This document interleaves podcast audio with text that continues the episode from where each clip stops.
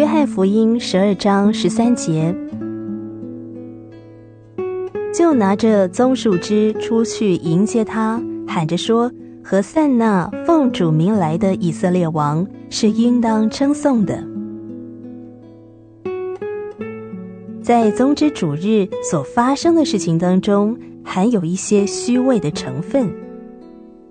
无疑的，群众当时向耶稣所表示的崇敬是真诚的，但是那只是短暂的情绪激动，一遇到反抗情感就消失了。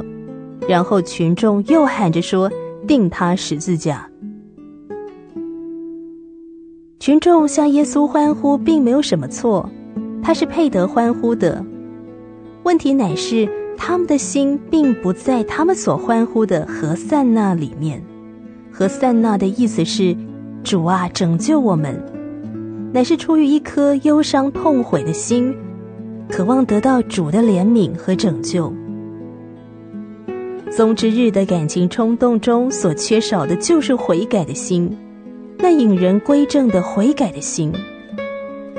缺乏忧伤痛悔的感情冲动是危险的，好像波浪随着风而起伏一样，你不知道什么时候风向会改变。虽然他们喊着和散呢。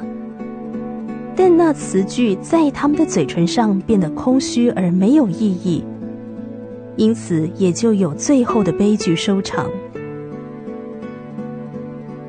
今天我们庆祝宗之节，我们进入受难周。我很想知道我们的精神态度是否正确。我们也会欢呼和散那，那是空虚无意义的字句呢，还是带有真诚悔改的心欢呼呢？约翰福音十二章十三节，就拿着棕树枝出去迎接他，喊着说：“和散那，奉主名来的以色列王，是应当称颂的。”